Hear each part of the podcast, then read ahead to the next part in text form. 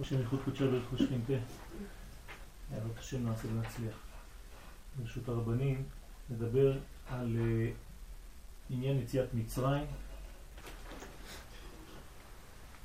בשיעורים, כל מה שקורה שם בגלות וננסה להבין מה קורה מתחת לפני השטח. לפעמים בחיים אנחנו רואים סיטואציה ואנחנו לא מבינים מה קורה בעצם בפנימיות הדבר. אנחנו רואים רק את הפן החיצוני, את התופעה החיצונית, את הביטוי החיצוני של הדבר, אבל קשה לנו להבין מה מתרקם, איך הקדוש ברוך הוא שהוא מנהיג את הבירה, שהוא בעל הבית, הוא מקדם את כל התהליכים. וזה יכול להביא לידי טעויות חד ושלום. ואחת מהטעויות הגדולות זה הדיכאון. כשאדם נכנס לדיכאון בתהליך הגאולה שיש לו כבר uh, ייאוש, אז uh, זה כאילו שברגע הייאוש הוא לא מבין שהקדוש ברוך הוא נמצא בתהליך. ו... חז ושלום הדבר הזה הוא דבר שהוא פגום. ואנחנו צריכים להבין כל רגע איך הקדוש ברוך הוא מקדם את התהליכים וכשנבין שיד השם בדבר אז כמובן שהדברים נראים אחרת. איך להבין שיד השם בדבר? חייבים ללמוד. הלימוד מביא אותנו למדרגה כזאת שאנחנו רואים את הדברים עם ההנהגה הפנימית של הקדוש ברוך הוא. אז כאן לקחתי ברשותכם שיעור של הרב לוריה, שליטה, שמדבר על אה, הנושא הזה באופן קצת כולל וננסה בסייעתא דשמיא להיכנס לפרטים. וידבר משה כן אל בני ישראל ולא שמעו אל משה מקוצר רוח ומעבודה קשה. משה הוא נביא שליח. אין הרבה נביאים שהם שליחים. כלומר, יש נביא שהוא מקבל נבואה, אבל פה זה נבואה שהיא שליחות. זה לא נבואה לבד. זה נבואה שתמיד יש לה הנהגה. הנהגה של עם ישראל. משה השליח הזה מדבר עם עם ישראל, ובינתיים תשימו לב, כתוב, וידבר משה כן אל בני ישראל ולא שמעו אל משה. איך זה שבני ישראל לא שומעים אל משה? כנראה שחסר עדיין עליית מדרגה. מתי מתחילים לשמוע אל משה? כשבני ישראל הופכים להיות עם ישראל. הביטוי הזה של עם ישראל הוא גילוי החלק הנשמתי של בני ישראל. כלומר, יש את בני ישראל ויש את עם ישראל. מה ההבדל ביניהם? אני חושב שהסברנו קצת בפעם שעברה, ההבדל של פרטים, בני ישראל, לבין הכלל, כמו השמש הגדולה שזה עם ישראל, נשמה אלוהית שהקדוש ברוך הוא ברא מיוחדת, שזורמת אותה נשמה כמו שמש גדולה דרך קרניה ונכנסת אל תוך בני ישראל, אל תוך הפרטים. אז אנחנו כמו כלים פרטיים של הכלל הגדול שנקרא עם. עם מלשון עם, כלומר כללות. כשאתה בן ישראל, אתה שייך אמנם לדבר הזה, אבל אתה עדיין לא מגלה את הבחינה הגדולה הזאת. אתה עדיין הבנים של יעקב. נכנסו פרטים למצרים, נכנסו שמות למצרים, וכל השמות האלה נעלמים. וימות יוסף וכל אחד וכל הדור ההוא. הם נעלמים כדי לתת מקום למושג חדש. מה המושג החדש הזה? עם. הרבה יותר גבוה, הרבה יותר פנימי מהבנים, מהשמות. דרך אגב, אם אנחנו נדייק במה שכתוב בפרשת שמות, אנחנו רואים שמי נכנס למצרים? שמות. ואלה שמות בני ישראל הבאים מצרימה. אם התורה רצתה לומר לנו שאנשים נכנסו למצרים, היא הייתה אומרת, ואלה בני ישראל, או בני יעקב, הבאים מצרימה. הזוהר הקדוש אומר יש כאן דיוק, ואלה השמות של האנשים שנכנסו למצרים. אז הזוהר הקדוש הרבה יותר מעמיק, הוא אומר מי נכנס למצרים? השמות. כלומר, את מי אני צריך לשחרר ממצרים? את השמות. ואלה שמות בני ישראל הבאים מצרימה. והארי הקדוש מדייק עוד יותר ואומר, זה לא היה פעם אחת, אלא זה בהווה, שנאמר הבאים מצרימה עכשיו, לא שבאו. אם כן, שוב פעם אנחנו רואים שהתורה היא אקטואליה. היא מדברת עליי, עכשיו, עלינו. איך אני עושה כדי לא לרדת למדרגה שאני כבר לא יכול לשמוע. אם אני לא יכול לשמוע, זה אומר שאני כבר לא מאוזן. כשאדם הוא לא מחובר, הוא לא אחיד, הוא לא אחד, הוא לא בלוק אחד, הוא יכול לשמוע משהו? הוא לא יכול לשמוע משהו.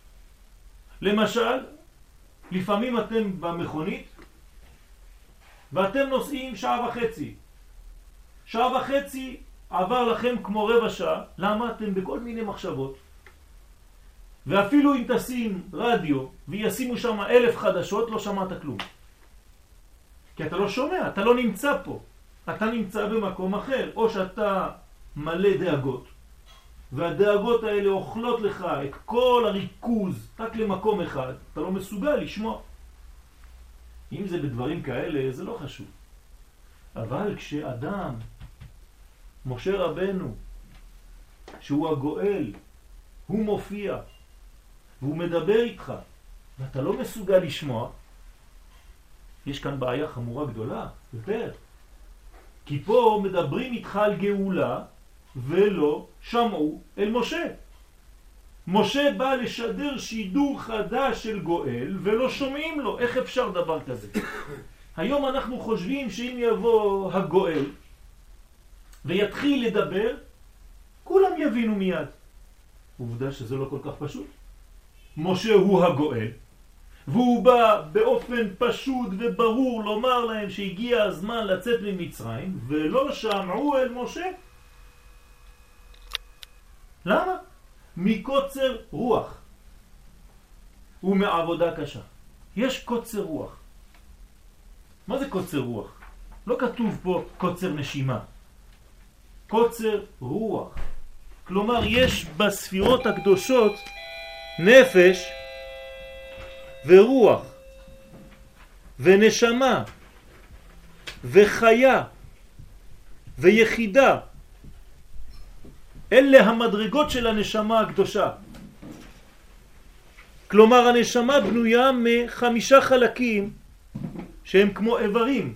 כמובן היא אחת, אבל היא מתחלקת באופן פנימי לחמישה חלקים. לא יכלו לשמוע אל משה מקוצר רוח, רוח קצרה. כלומר נפש יש להם, אבל הרוח קצרה. שלא נדבר בכלל על נשמה חיה ויחידה, שזה עוד מדרגות גבוהות. אם כבר הרוח היא בקוצר, איך אתה יכול לשמוע למשה רבנו שהוא בא מפה? משה בא מפה, הוא נקרא בתורת הסוד, כן, יסוד דאבא. יסוד דאבא זה מדרגה גבוהה מאוד שמקבילה לעולם האצילות. או לספירת החוכמה. משה בא משדר חיה, חיים. אי אפשר לגאול ממדרגה נמוכה מזה, אי אפשר. כלומר המשיח חייב לבוא ממדרגה כזאת ובעזרת השם, אם הוא מצליח לעלות עוד יותר, הוא מקבל יחידה.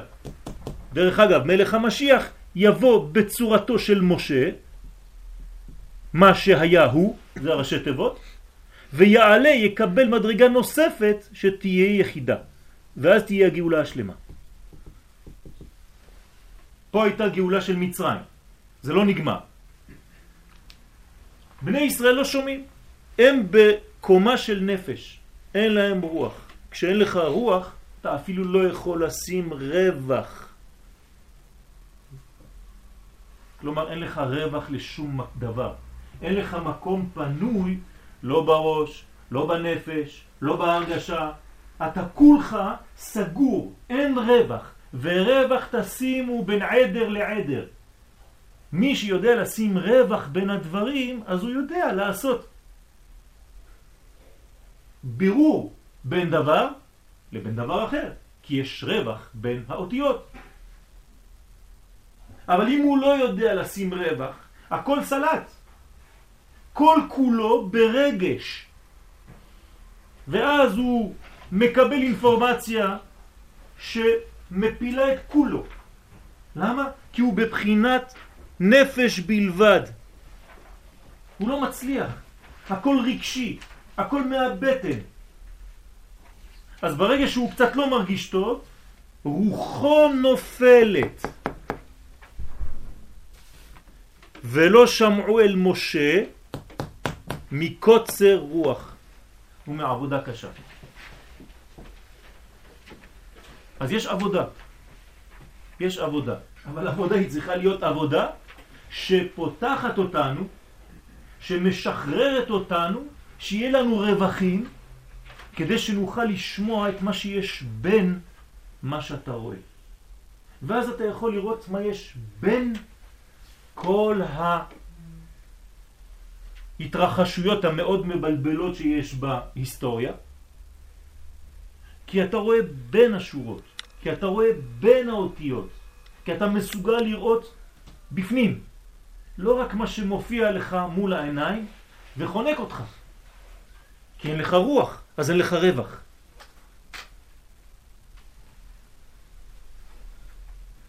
דרך אגב, כשיעקב מאבד את יוסף במרכאות במשך כל השנים שיוסף הלך לאיבוד. מה קורה? גם ליעקב אין רוח.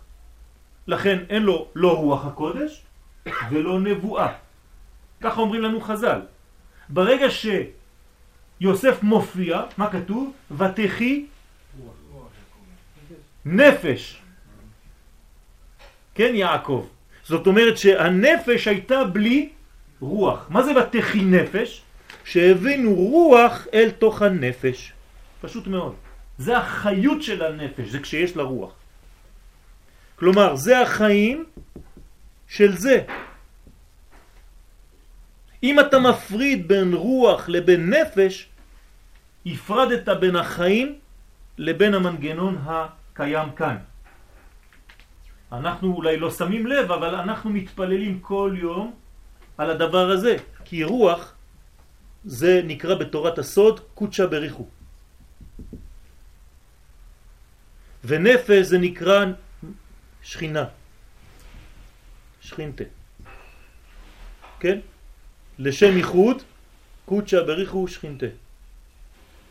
כלומר, בכל תפילה, בכל דבר שאנחנו עושים, אנחנו מנסים לחבר בין הרוח רוח חיים, לבין הנפש, כדי שיהיה חיבור, כן? בהיסטוריה זה יוסף, כן? שמתחבר עם יעקב כדי להחיות אותו, או עם כל שאר האחים. בסדר? אז אנחנו צריכים לחזור לשידור הנשמע. כלומר, להיות רגישים יותר, פתוחים יותר, לשמוע את השידור האלוהי שמתחולל בהיסטוריה. אם אנחנו מאבדים את השידור הזה בגלל שאנחנו סגורים, אז השידור הזה לא עובר.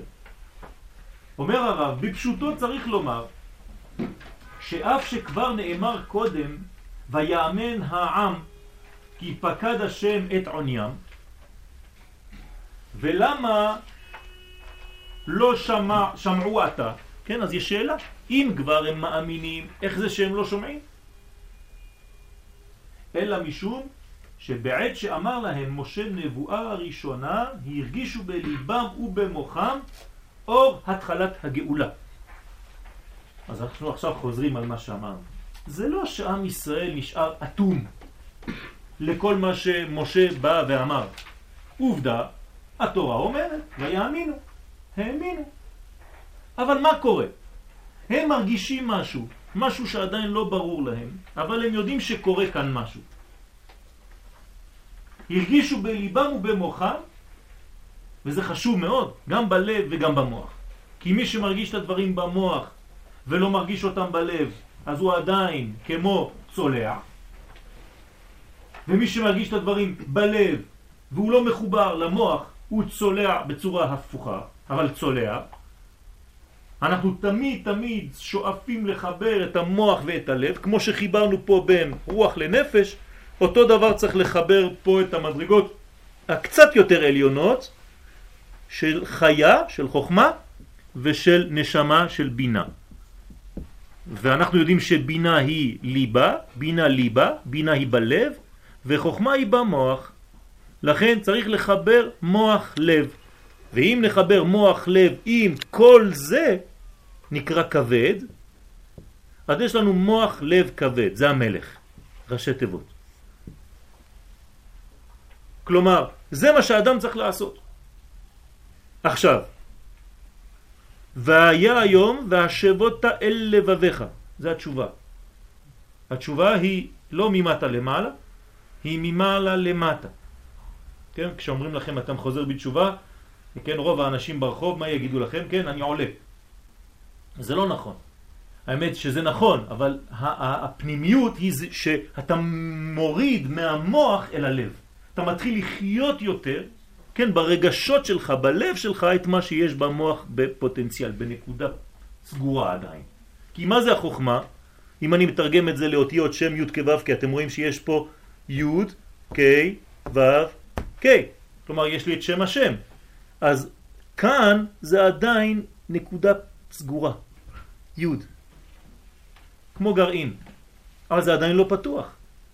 אם זה לא פתוח, אז זה אין סופי. נכון? נקודה זה אין סופי. אפשר לעשות מזה הכל. ברגע שהנקודה מקבלת כיוון, הנקודה הזאת עכשיו יכולה להיות, כן, מודרכת. איפה יש יותר סבל? כשאתה עדיין בנקודה, או כשהנקודה הפכה להיות, אני כותב בלועזית כדי לא להיכנס למחלוקת אם למחוק או לא, איפה יש יותר סבל, פה או פה? ביוד. ביוד יש הרבה יותר סבל, למה? כי הכל אפשרי. אבל דווקא בגלל שהכל אפשרי, ואתה לא יודע לאן ללכת, יש לך מיליון אפשרויות. מה זה היוד? זה נקודה. מה אתה עושה מנקודה? הכל. זה יכול להיות הכל. כל הצורות יכולות להתחיל מנקודה. אדם שיש לו הרבה הרבה הרבה, יש לו ריבוי, הוא לא, אפילו לא יכול להתחיל במשהו. למשל, הארי הקדוש בעצמו כמעט לא כתב כלום. למה? הוא כותב, כל פעם שרציתי להתחיל לומר משהו, הכל מגיע. כלומר, כל כך הרבה אינפורמציה שאתה אפילו לא יכול להתחיל, ממה אני אתחיל? תנסו לקחת דף לבן ולהתחיל לכתוב שיעור. ואין לנו הרבה ידע. תדמיינו לעצמכם אדם שיש לו ידע כללי ממש גדול בכל מיני תחומים בחיים. מיליארדים ומיליארדים של דברים. מאיפה הוא יתחיל? אפילו שהוא נותן שיעור קטן, מצומצם. זה קשה מאוד. לכן בנקודה יש סבל גדול של ידיעה גדולה, של חוכמה גדולה, אבל אין אפשרות לבטא אותה, קשה. כי היא יכולה להיות מכאן, מכאן, מכאן, מכאן, לכל הכיוונים אני יכול. כשאתה כבר בבינה, בה, כן, זאת ה, כן, רק אה, כתבתי את זה בלועזית, אז יש כבר כיוונים. יש כבר נפח. כן? מה זה הה? זה בעצם קובייה. יש כבר נפח. הנה החלק העליון, החלק הזה, והחלק הפנימי שזה בעצם העומק. כן? זה הה. כלומר, יש לי x יש לי Y ויש לי נקודה בחלל. יש לי כבר כיוון, יש לי כבר נפח, אני יודע לאן אני הולך להתקדם בחיים, אני בונה משהו, יש לי בית. אבל לפני שבנית את הבית, אתה בחלל. לכן, עם ישראל עכשיו מקבל גם במוח שלו, גם בלב שלו. אבל, מה קורה? הרגישו בליבם ובמוחם אור התחלת הגאולה. ואילו מה שאמר להם עתה, כן, היה אחרי שפרעה אמר תכבד העבודה על האנשים, ואל ישעו בדברי שקר. כלומר, תשימו לב, קורה דבר פרדוקסלי. ברגע שהגאולה מתחילה במרכאות, באותו רגע, מה קורה? שומעים בחדשות שזה הרבה יותר קשה. זה מה שקורה כאן, כן? הפוך. היית אומר, הנה הגאולה התחילה, משה הופיע, זהו, ברוך השם, היום בערב בחדשות אומרים, הגיע זמן גאולתנו, כן? מפני מה אתם מתייראים? כל מה שעשיתי לא עשיתי אלא בשבילכם, ברוך השם, הגיע זמן גאולתכם. כולם שמחים, כולם מתחילים, אין, לא קורה. לא קורה. הפוך. תכבד העבודה. אה, אתם רוצים לעשות עבודה עכשיו של ביום ההוא יהיה השם אחד ושמו אחד, כי אנחנו בונים את שם השם, י' כ' ו' כ'. אתם רוצים להגיע לשלמות השם, זה ביום ההוא יהיה השם אחד ושמו אחד. בהתחלה מתחילים מנקודה, ומתחילים לבנות את הנקודה עד שהשם אחד ושמו אחד. זה ההתפתחות. זאת אומרת שאתה בהתחלה כמו זרע, גרעין זרע קטן, ואתה מתחיל לפתח את כל התהליך הזה. אבל עד שהוא הופיע התהליך הזה בסוף, ואתה יוצא ממש, יש עבודה. אתה חייב להיות מרוכז מאוד, נשמע מאוד לקול הפנימי המתדבר. אם אתה לא שומע את הקול הזה, שמשדר אינפורמציה של גאולה, ואתה לא קשור כל רגע קטן, אתה רואה בדיוק הפוך. אתה נופל ואתה רואה הכל הפוך.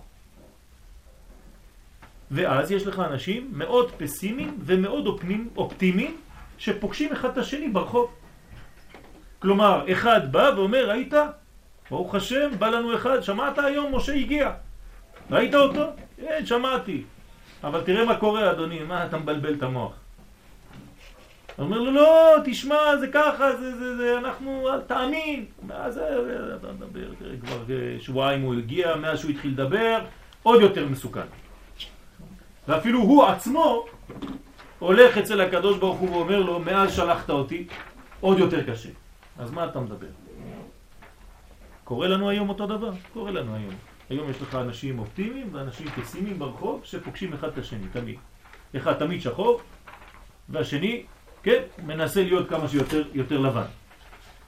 אחד תמיד מושך כלפי מטה ואומר לך, עזוב, אין שום גאולה, אין שום דבר. לא הולכים לשום מקום. רק המצב עוד יותר מתדרדר, והשני אומר לך, לא, זה חלק מהתהליך. מה ההבדל? אחד לא למד והשני לא למד, זה לא נכון. זה לא למד ולא למד. זה הפנים ולא הפנים. אתה יכול ללמוד. ללמוד זה לא מספיק. ללמוד זה אינפורמציה. אתה יכול לשבת מול הרדיו, מול הטלוויזיה, מול המחשב ולשמוע מלא שידורים של קודש.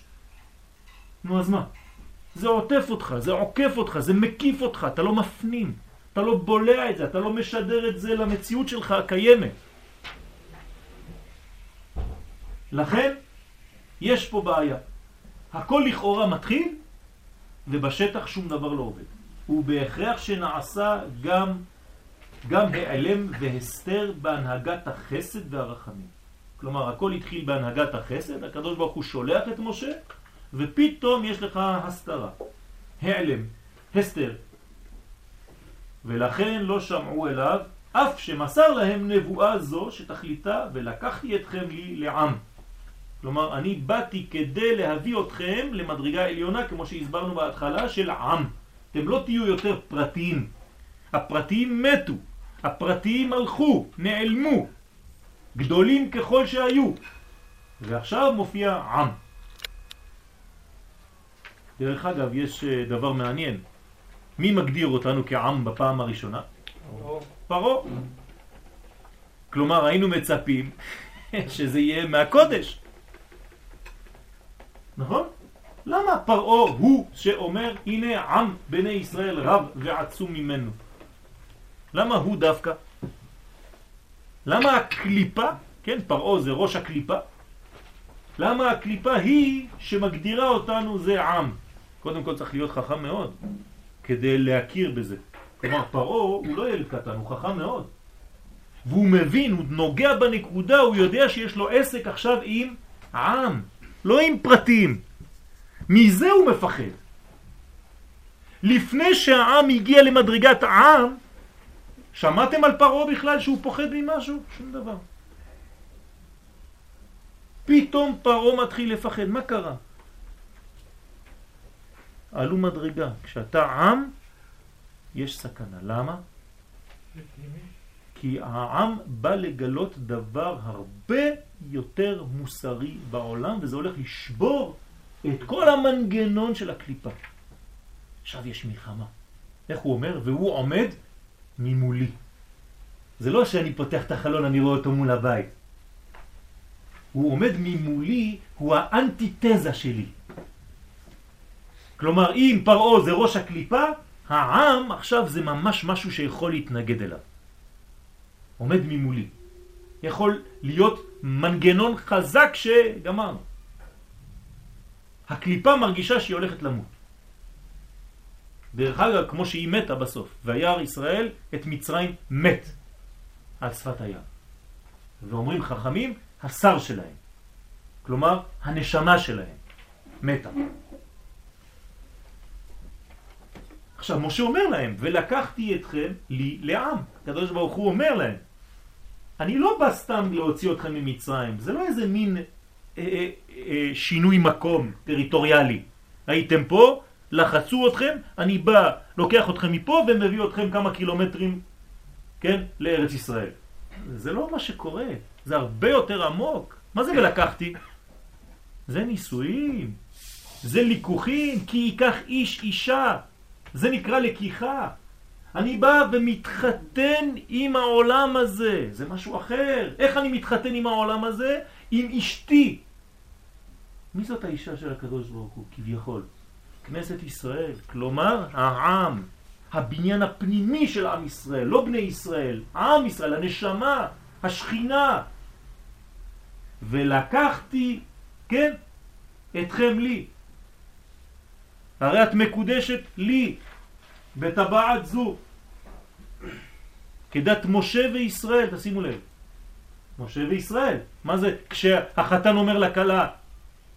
זה לא כמו שכתוב בדת שלנו, כן? אנחנו דתיים וכתוב כדת משה וישראל. מה זה כדת משה וישראל? היינו צריכים להגיד, הרי את מקודשת לי כמו שכתוב בתורה. לא, כדת משה וישראל, זאת אומרת, כמו שמשה היה עם עם ישראל. כן, משה הוא קודשא בריחו בעולם הזה, הוא המייצג, נכון? והוא מתחתן כביכול עם עם ישראל. שקול משה כנגד כל ישראל. כמו שהם נשואים. לי זה המקיף של ישראל. כן, כן. נכון, זה הלי, נכון. זה המקיף של ישראל. כן, ישראל. הרי את מקודשת לי. כן? וכשמתייחדים אז נותן לה החתן את הראש. זה נקרא ראש, זה, זה החלק הפנימי, בייחוד. כן?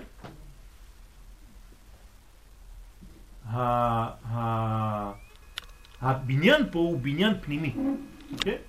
והבאתי אתכם אל הארץ. כלומר, גם פה יש רמז במילים. כלומר, חתן מתחתן עם הכלה, מביא אותה אל ביתו. כן, ביתו של הקדוש ברוך הוא זה ארץ ישראל, אבל יש פה ביאה, והבאתי. כן? כי תבואו אל הארץ, יש ביאה. כשאני עולה לארץ ישראל, יש ביאה ביני לבין האדמה. והביאה של, שלי עם האדמה מניבה פירות. ולכן, איך אנחנו רואים שקץ הגאולה הוא ממש מופיע? כתוב בגמרא, אין לך קץ מגולה מזה, כן? אמר רבי יצחק, כשארץ ישראל נותנת פירותיה בעין יפה. ואיזה פסוק הם אומרים שמה? הוא מביא לציטוט, כן? ואתם הרי ישראל, פרייכם תיתנו וכו' וכו', כי קרבו לבוא. העם ישראל אפילו לא באו, רק קרובים לבוא. כלומר, ברגע שהאדמה, האישה, החלק הנוקבי, מרגיש שעם ישראל, החלק הזכר ביחס אליה, הולך להגיע, כלומר יש ביאה, היא כבר מעלה מה שנקרא בקבלה מים נוקבים. כלומר היא כאילו מרגישה את החשק, את התשוקה. ואז יש כבר פירות, היא כבר נותנת פירות. היא מתחילה להוציא פירות. ולכן כשעם ישראל לא נמצא בארץ אין שום פרי, אין כלום. עוד מעט ט"ו בשבט, זה בדיוק העניין הזה. ט"ו בשבט זה, זה החג של המקובלים. לא היה ט"ו בשבט לפני כמה דורות. רק המקובלים חידשו את ט"ו בשבט בצפת. לא לפני הרבה זמן. לא היה החג הזה. לא, לא הכירו את החג הזה. כי הוא חג שמיוחד לארץ ישראל. של פירות הארץ. לכן והבאתי אתכם אל הארץ. אז יש פה הבטחה של נישואים. יש פה הבטחה גדולה מאוד, ומשה בא כמתווך, ואומר להם, אתם לא יודעים מה קורה פה, אני לא סתם בא להוציא אתכם ממצרים. יש פה הבטחות גדולות, אני הולך לגלות לכם את הקשר האינטימי שיש בינינו. וזה כוונת הפסוק, ולא שמעו אל משה מקוצר רוח. מה? ההרגשה הרוחנית הייתה בקוצר, בהיעלם. כלומר, יש רוח, אני יודע שקורה משהו בחלק העליון, ברובד העליון, או ברובד הפנימי, זה אותו דבר, כשאנחנו אומרים עליון, אנחנו אומרים פנימי, אבל אני לא מצליח לממש את זה, להרגיש את זה ממש בחיים שלי. יש משהו שעובר ככה, אני יודע שיש משהו. זה כמו שתגידו לכולם, אתם מרגישים שאנחנו קרובים לגאולה? כן. אבל בשטח כל יום הוא יגיד לך, איפה איזה גאולה. וכשתתפוס אותו לבד תגיד לך, כן, אני מרגיש. כלומר, יש הרגשה, אבל סתירה. וכן בפועל מעבודה קשה. זה פשוט מאוד, מעבודה קשה, כן, עבודה קשה זה קודם כל ריבוי דברים זרים שלא מתאימים לישות, למנגנון הפנימי של העם. מה זה עבודה קשה? אחד מהפירושים של חז"ל זה שהיו נותנים לגברים עבודה של נשים ולנשים עבודה של גברים. נו, מה אכפת לנו? הגברים, תן להם עבודה של נשים, בסדר. אז מה, בגלל שהם קצת מתביישים, זה מבייש אותם? זה הפך הסדרים. מה זה אישה? אישה זה קבלה. גבר זה נתינה. ברגע שאתה הופך את הרצון להשפיע לרצון לקבל, הרסת את המנגנון. וגם להפך, ברגע שהרצון לקבל הופך להיות רצון להשפיע, אז הבניין לא שפוי, לא עומד, לא מבוסס. אז חז"ל רמזו לנו בזה שהפכו את העבודות גברים נשים, זה לא סתם להגיד לנו מדברים כאלה פשוטים. הם אומרים לנו פה, המנגנון הפך, כן? נהפכה הקערה על פיה. הגבר במקום להיות משפיע הפך להיות מקבל. והאישה במקום להיות מקבלת כלי הפכה להיות נותנת. כלומר כל הסדר הלך לאיבוד. כשהסדר הולך לאיבוד הזוגיות מתפרקת. אין יותר זוגיות. הזוגיות מתפרקת. האישה הופכת להיות הגבר והגבר הופך להיות האישה. ואז אין כבר סדר בבית, כי הוא לא משפיע והיא כבר לא מקבלת. ממילא אם היא לא מקבלת, היא חייבת להיות עכשיו משפיעה. אז היא מתחילה להשפיע והוא מרגיש נחות, אז הוא הופך להיות קבל, מקבל. ועוד בכלל אם הוא מקבל, הוא לא יכול לקבל, זה לא התכונה שלו, והיא קשה לה מאוד. לכן כל הסדרים הפוכים, זה מה שפרעה עושה להם פה. ויש לבאר, אז כל זה מונע, אני חוזר לרצף של השיעור, כל זה מונע שמיעה. לא יכולים לשמוע. לא יכולים להקשיב למה שמשה בא לשדר, כלומר עניין של גאולה. אתה בא לומר לנו שיש גאולה בדרך, זה לא נתפס לנו. ויש לבאר למה באמת באה דרך ההנהגה העליונה, שאחר שכבר התחיל להאיר אור הגאולה, שוב נתעלם, ועוד בהיעלם יותר גדול מקודם. איך זה שהקדוש ברוך הוא, כשהוא מנהיג את העולם, הוא בא, מופיע אלינו, מופיע מולנו, נותן לנו משהו, וברגע האחרון כאילו הוא מושך את מה שהוא בא לתת. למה הדבר דומה? לילד קטן שאתה נותן לו מתנה. אז הוא יודע שאתה בא, אתה אומר לו, עוד כמה זמן אני בא להגיד לך, יש לך מתנה גדולה. ההוא מחכה, מסכן, כבר לא ישן. אתה בא, נותן לו את המתנה, שם לו את זה ביד, הוא נוגע קצת, אתה אומר לו, לא, לא היום. מסכן, הוא משתגע. ככה זה בדיוק אותו דבר. איפה אנחנו רואים פסוק שבדיוק מאמת את מה שאנחנו אומרים כאן? כל דודי הנה זה בא, מקפץ על הגבעות, מדלג על הגבעות, מקפץ על הערים. כן? דומה דודי לצבי, או לאופר האיילים, אומרים לנו חז"ל, הקדוש ברוך הוא דומה לצבי. מה זה צבי? מדי פעם הוא מופיע, אתה מסתכל, אתה רואה אותו, שנייה אחרי זה אתה אומר לחבר שלך, סתכל, סתכל, אוי, איפה הוא? נעלם. אחרי זה אתה רואה אותו בגבעה אחרת. אתה אומר, הנה, הנה, הנה, הנה הוא פה. הוא מסתכל עליו שנייה אחת, טק, עושה קפיצה אחת, אתה לא רואה אותו. דומה דודי, דודי זה הקדוש ברוך הוא לצבי. כלומר, לפעמים מתגלה, לפעמים מסתתר. אבל הוא תמיד עולה. הוא תמיד מתקדם. רק שלפעמים אתה רואה, לפעמים אתה לא רואה. תיזהרו. זה לא שכשאתה לא רואה נגמרת העלייה, נגמרת הגאולה. לא. היא רק נסתרת מעינינו לשלב מסוים. אבל זה ממשיך. אז למה הקדוש ברוך הוא לא מראה לנו את כל הסרט? למה הוא לפעמים מראה ולא מראה? נותן ולא נותן? כנראה שאנחנו לא מסוגלים לראות את הכל. אז הוא נותן לנו קטעים. הבעיה אצלנו זה כשבקטעים הריקים לכאורה, שאנחנו לא רואים אותו, אנחנו מיד מתייאשים. זה טבע. ואנחנו צריכים דווקא בעניין הזה לעשות את העבודה שלנו. כלומר, להסתכל על הקדוש ברוך הוא איפה שהוא לא מופיע בבירור. אם אני בתורה, כן, מתחילה התורה בבית רש, נכון? ואלף, לא חשוב, שין, י'. לראות זה לראות את זה. אבל בין זה לזה יש לי לבן. מה קורה לי שם? מפחיד. אז אנחנו נרגעים, למה? כי מיד אחרי הבית אתה קופץ לרש. אבל אתה יודע שיש ריק ביניהם, אם לא היה ריק, ספר התורה היה פסול. נכון? אסור שתיגע עוד באחרת. אז בעצם אנחנו מסתכלים על האותיות וזה מרגיע אותנו. אנחנו חושבים שאנחנו מסתכלים על האותיות. המדע מוכיח היום שאנחנו מסתכלים על הלבן. והמוח שלנו מתרגם שחור. בדיוק הפוך. כלומר, אתה צריך לדעת שפה ברווח יש חשיבות גדולה, לא פחות מאשר בכתב שמרגיע אותך. ואם אתה לא יודע את זה, אתה תמיד תישאר רק כאן. וכל פעם שבמרכאות יהיה ריק, אתה תתחיל לפחד. אתם יודעים כמה ריק, אני מדבר עכשיו בלשון מדעית, כמה ריק יש בחלל, בעולם שלנו, בכדור הארץ? הרוב ריק, לא? כמה זה הרוב? הרוב שאם לוקחים את כל היקום, תנסים אותו בפסוליה. 99.9999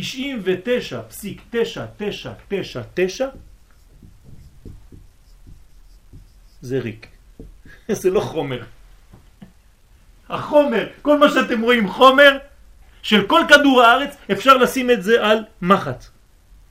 על השפיץ של המחט. כל החומר של כדור הארץ.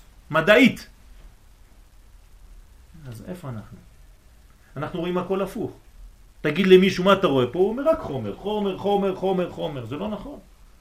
אתם יודעים שאם תיקחו עכשיו תא ותיקחו את הגרעין של התא, בין הגרעין של התא ובין אלקטרון. האלקטרון שמסתובב מסביב, אם הגרעין הזה אני מגדיל אותו ונותן לו נגיד את הגודל הזה בדיוק, איך שאני מצייר אותו עכשיו, כלומר כמו ציפורן של אצבע, נגיד, אתם יודעים כמה מרחק יש בינו לבין האלקטרון הזה? אה? כמה קילומטרים. אתם מבינים מה הולך פה? אם הגדלתי את זה. זאת אומרת שרוב היקום שלנו הוא ריק, הוא אוויר. ואנחנו נרגעים רק מהחומר. בדיוק הפוך. מה אני רוצה להגיד פה? שכשאנחנו מסתכלים על תהליך של גאולה, אל תסתכלו על רק מה שמופיע. תבינו שיש הרבה הרבה הרבה הרבה, כמעט 99.9 אחוז של מדרגה שאתה לא רואה בכלל. והקדוש ברוך הוא מסתתר, אכן אתה אל מסתתר. ולפעמים אנחנו רואים דברים, רק לפעמים. ומה אנחנו עושים? הכל הפוך. כל הבניין שלנו זה רק על מה שאני רואה. רק על מה שאני מבין. רק על מה שאני נוגע.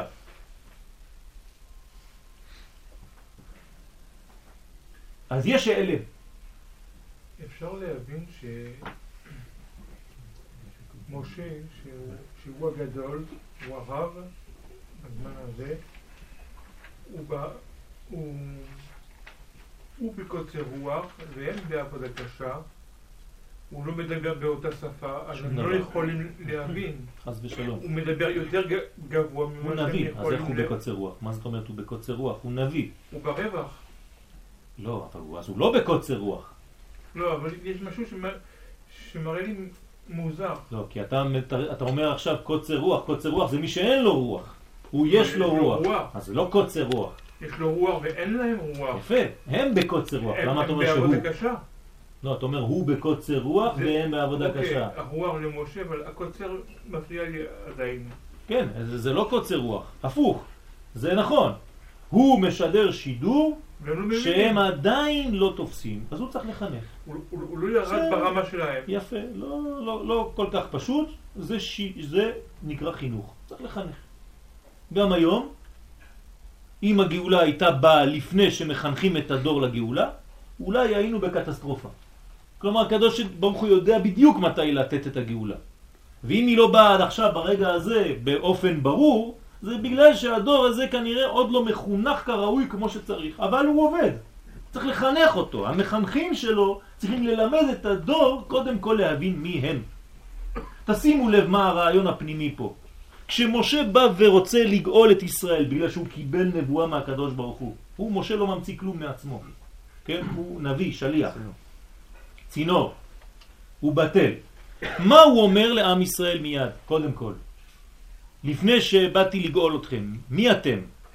אתם עם. אתם עם, הוא מלמד אותם קודם כל. משה רבנו נותן שיעורים, התורה מקצרת, אבל משה נותן שיעורים על מה?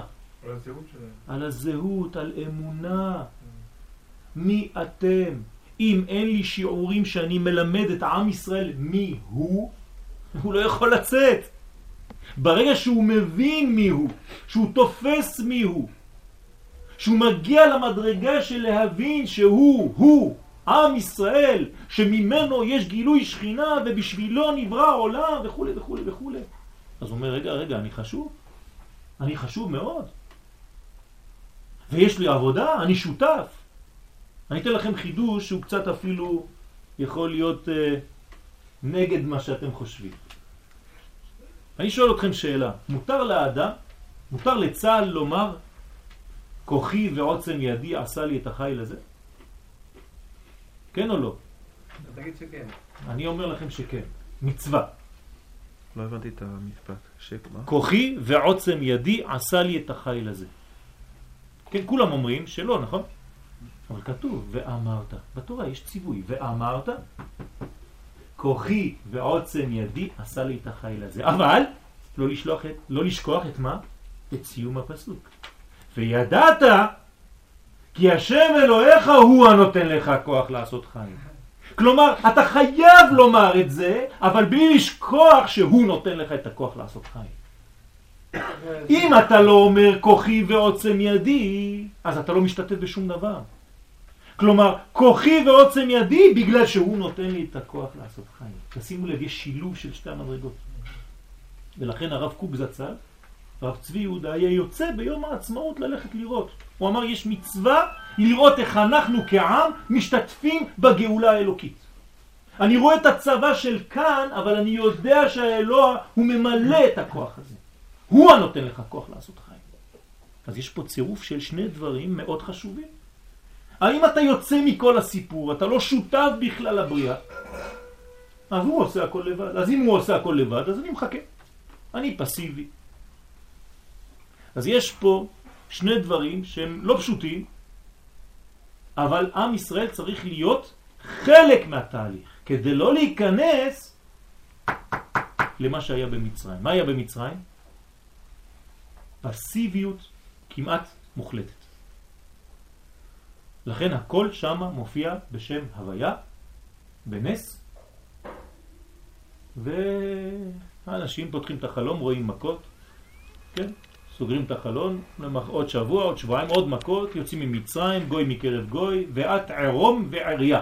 כלומר, עם ישראל נמצא ערום, כמה אנחנו אומרים בהגדה של פסח. מה זה ערום? ערום שהוא לא השתתף הרבה בכל התהליך הזה.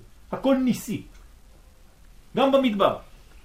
למה משה חשב שעם ישראל יבקש לדעת מי מה שם האלוה שבא לגאול? למה הם צריכים את זה? כי, כי, כי לדעת שם, אם אנחנו לוקחים את הדברים כפשוטן, כן. אז אני, מי, מי זה, מי שלח אותך? כן, קוראים זה, לו יואב. זה נראה ילדותי. זה ילדותי. האמת שכל הלימוד שלנו, מה אנחנו עושים עכשיו? רק לומדים דבר אחד. לומדים את השם. על זה נאמר בתהילים, אסגבהו כי ידע שמי. מי שיודע את השם, כן. אז הוא יודע איזה כיוון, איזה פונקציה מופיעה עכשיו בעולם. כלומר, כשעם ישראל שואל את שם השם, שמשה אומר להקדוש ברוך הוא, הם ישאלו אותי, כן. הם ישאלו אותי, זה מה שמשה אומר, מי, כן, באיזה מידה אתה הולך להנהיג את הגאולה הזאת. מה, מה, מה מצפים מאיתנו? לא. לא, מצפים מאיתנו לדעת, כן, מאיזה מנגנון הקדוש ברוך הוא משתמש, כי מה זה השם? שם זה הופעת השם. כלומר, יש הוא ויש שמו. אנחנו לא יודעים את הוא, אבל אנחנו חייבים לדעת את שמו.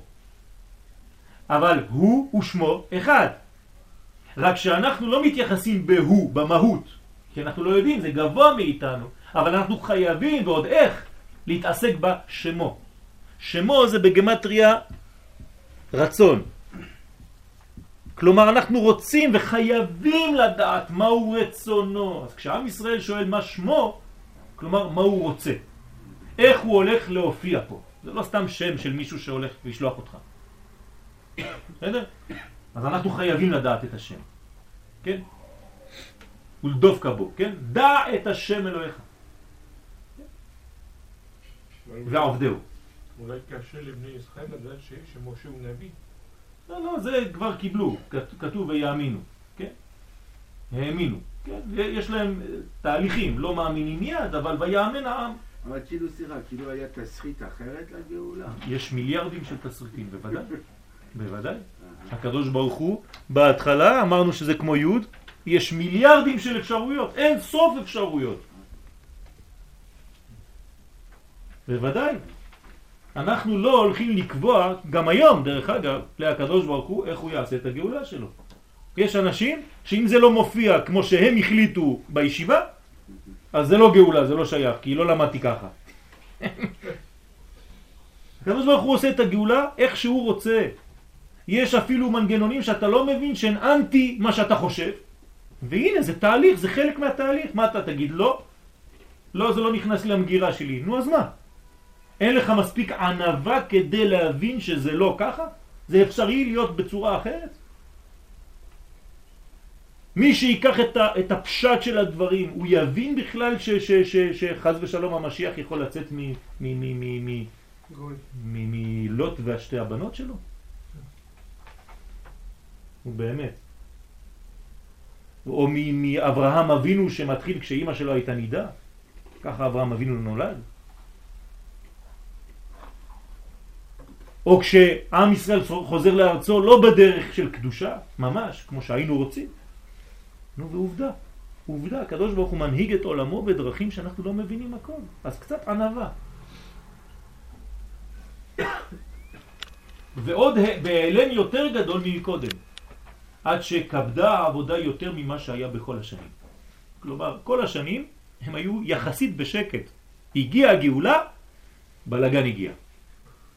רק משה הגיע לשטח, נכנס לסיפור, הכל מסתבך. רק התחלתם לדבר על גאולה, הכל התחיל להסתבך. לפני זה היינו בשקט. והנה סדר זה של גילוי, העלם וגילוי, אתם מבינים? יש, אין, יש, כן, גילוי, העלם וגילוי, מצינו בסדר ימות עולם מתחילת הבריאה. ככה הקדוש ברוך הוא ברא את עולמו. בפשוטו של מקרא, וירא את האור כי טוב. מה היה לפני זה? תוהו ובוהו. העולם מתחיל בתוהו ובוהו, כבר מתחיל להפחיד. והארץ הייתה תוהו ובוהו. תרגיע אותי, תגיד לי שהיה איזה פרחים, משהו, לא יודע מה, אור, נחמד, לא. הארץ הייתה תוהו ובוהו, חושך. פתאום יש אור, וירא אלוהים את האור כי טוב, ואחרי שהעיר בשבעת ימי בראשית, גנז אותו, גנזו לצדיקים לעתיד לבוא. מה אתה משחק? הקדוש ברוך הוא איתנו, אנחנו לא מבינים כלום, אתה מביא לי אור בזמן שהיה חושך, אתה רואה שהאור טוב ואתה גונז אותו. אותו דבר, כמו המתנה שאני נותן לילד, ברגע שאני נותן לו, אני לוקח. אז מה זה? שאז יבוא שוב בגילוי. אתם מכירים דוגמאות לזה? כל החיים שלנו זה ככה, נכון? איך התחלנו בכלל? כתוב במסכת נידה שאנחנו בתוך הבטן לומדים את כל התורה כולה, או יוצאים, טאק, מקבלים סתירה, סתירה מלשון, כן? לסתור את דבריך, כל מה שלמדת עד עכשיו אתה שוכח הכל. למה? ועוד פעם אתה חוזר ולומד. הכל ככה. הכל ככה בחיים שלנו. אור והיעלם של האור, ופתאום עוד אור. בניין של בית המקדש, חורבן של בית המקדש ובניין מחודש. למה? למה אני לא יכול להתקדם בחיים שלי בצורה, כן, רצופה, בשקט? למה כל הזמן יש עליות, ירידות, עליות, ירידות, כן? איך אנחנו רואים עם אדם חי? בבית חולים כל המחשבים צריכים להיות ככה. אז אומרים, הנה הוא חי, ברוך השם. ברגע שזה ישר, הלך. מעניין. מה זה העולם הזה? עליות וירידות, עליות וירידות, כן? פעם אתה למעלה, פעם אתה באפס, פעם אתה במינוס. ועוד פעם חוזר. ברגע שהכל ישר, אומרים זה כבר, יש לו חלק לעולם הבא, שנשמור. למה? שם אין שינוי. אבל פה בעולם הזה הכל שינוי. הכל שינוי בעולם הזה. כמו כן, עצם הבריאה לדברי האריזל מתחילה, כן, מתחילה אור אינסוף, ממלא כל המציאות. זה ההתחלה של הארי הקדוש. כשהוא מדבר, כן, בעץ חיים, הוא אומר בהתחלה היה אור אינסוף ממלא את כל המציאות. ואחרי זה צמצום. כן, אנחנו מכירים את סוד הצמצום, או מכירים, למדנו, שמענו, כן? לא מכירים, אבל שמענו את המושגים האלה, כן? צמצום והיעלם, ופתאום ושוב הערת הקו של היושר ובניין העולמות. כן, קו היושר זה, זה, זה הקו שנכנס ומחיה את העולמות. אני לא נכנס עכשיו ל, ל, לפנימיות, אבל מי שלמד את זה כבר יודע, מי שלא למד, בעזרת השם, צריך ללמוד את העניינים האלה. וכן אצילות, פרצוף אדם קדמון, כן? ואחר זה צמצום האורות מטבורו ולמטה. כלומר, אדם קדמון זה עולם, לא אדם הראשון, כן? אדם קדמון זה עולם, לפני עולם האצילות. הנה הוא פה, כן? אמרתי לכם שפה זה אצילות, נכון? אז יחידה זה אדם קדמון, ושם גם כן יש צמצום מהטבור שלו, מחלק תחתון שלו ולמטה. כלומר, אל תתייחסו עכשיו ל, ל, ל, לכל הטכניקה של הקבלה, אלא לרעיון. הרעיון זה שדבר מופיע, אני חושב שהוא פתאום בא והוא פתאום נעלם לי. ואני צריך לרוץ אחריו עוד פעם. ושוב ירידה של אור חדש לש... לשם שכנגדו עומדים ויונקים כל הדלת עולמות. כן. מה זה אומר שאחרי הגאולה גם יהיה למשהו? בוודאי. מה אתה חושב שהגאולה זה נגמר? אנחנו רק באלף השביעי. יש האלף השמיני, האלף התשיעי, האלף העשירי, עוד לא גמרנו, אנחנו רק... הוא אומר לי, נמאס כבר. כן?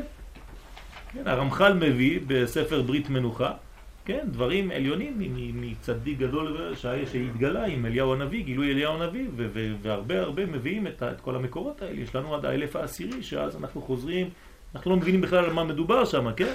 להיות כלולים באחדותו יתברך, כן? אנחנו, זה כבר מילים, בשבילנו זה רק מילים. אבל על כל פנים הדבר לא נגמר בכלל. בתוך השבת, כלומר באלף השביעי, אנחנו עולים עד לאלף העשירי. אבל כבר שם כבר אין בחירה, לא? מה? הבחירה נשללת. לא מיד, לא מיד, לא מיד. כלומר, היא לאט לאט נעלמת. כמובן, כשאתה רואה את האור, כמה שאתה רואה אותו יותר, כמה שאין לך בחירה. כן? אבל, אבל זה, זה תמיד במרחק. גם אדם שהוא מאוד מאוד צדיק, כן, יש לו עדיין בחירה, נכון? ביחס לאדם שהוא רחוק. אבל יש לו בחירה קצת יותר מוגבלת, כי הוא רואה כבר. ואחד שיש לו גילויים כבר, כן, אליהו הנביא בא ללמוד איתו כל הערב, אז הוא יש לו קצת פחות בחירה חופשית, כן? אה, לאן הוא יברח? אבל תמיד יש לו, עדיין, במנגנון, ביחס. תמיד יש. כי אם לא, אז הוא מת. תמיד יש לאן לעלות יותר, כי התורה היא אינסופית. אנחנו יכולים לעלות, לעלות, לעלות, לעלות, ואין סוף לעלייה הזאת. זה כמו שהמתים. המתים כשהם מתים, מה הם עושים? הם, זהו, נגמר הסיפור. בכל ראש השנה כתוב ספרי חיים וספרי מתים פתוחים לפניך. אז מה אנחנו מבינים בפשט? שהקדוש ברוך הוא פותח שני ספרים, אם לרשום אותך עם החיים, או לרשום אותך עם המתים. זה לא מה שכתוב. הספרים של החיים פתוחים, וגם הספרים של המתים פתוחים. כלומר, גם המתים עוברים דין בראש השנה. וכולם מתפללים שם בבית כנסת העליון. זאת אומרת שיש שם בחירה. כלומר, גם שם רושמים אותם איפה תהיה השנה. באיזה מקום בגן עדן. אז יש דין חוזר. זה לא נגמר. כן, בוודאי. הם מתים בשביל מקום, התפטרו. הרב פת, פתאיה מביא כאילו שיש נגיד אה, נשמות שעולות, ואז כאילו הם עושים קצת... הם לא ישר לקבל את הדין. צריך... אה, בטח, בוודאי, בוודאי. יש הרבה דברים. מזל טוב, רבי דוד. וכן הוא בכללות אורות עולם הנקודים, כן, כל זה פרטים של, של קבלה, אני לא רוצה להיכנס, עולם הנקודים זה, זה, זה גם כן מדרגה, ששם הייתה שבירת הכלים, כן, שכל המלאכים הלכו כל אחד בזמנו, אני חושב שדיברנו על זה בשיעור האחרון שהיינו, על שבירת הכלים, המנגנון הזה של הבניין, שבעת המלאכים, כן, ואלה המלאכים אשר מלכו, אתם זוכרים, נכון? ושוב שבירה וצמצום, ואחרי זה יציאת אור חדש, שמה? כן, מי שלמד קצת בפנימיות יודע על מה אנחנו מדברים. על כל פנים, הרעיון הוא תמיד אותו רעיון. הופעה של אור, צמצום, העלם, ועוד פעם הופעה של אור. הגאולה השלמה, אלמלא שמרו ישראל שתי שבתות, מיד נגאלים.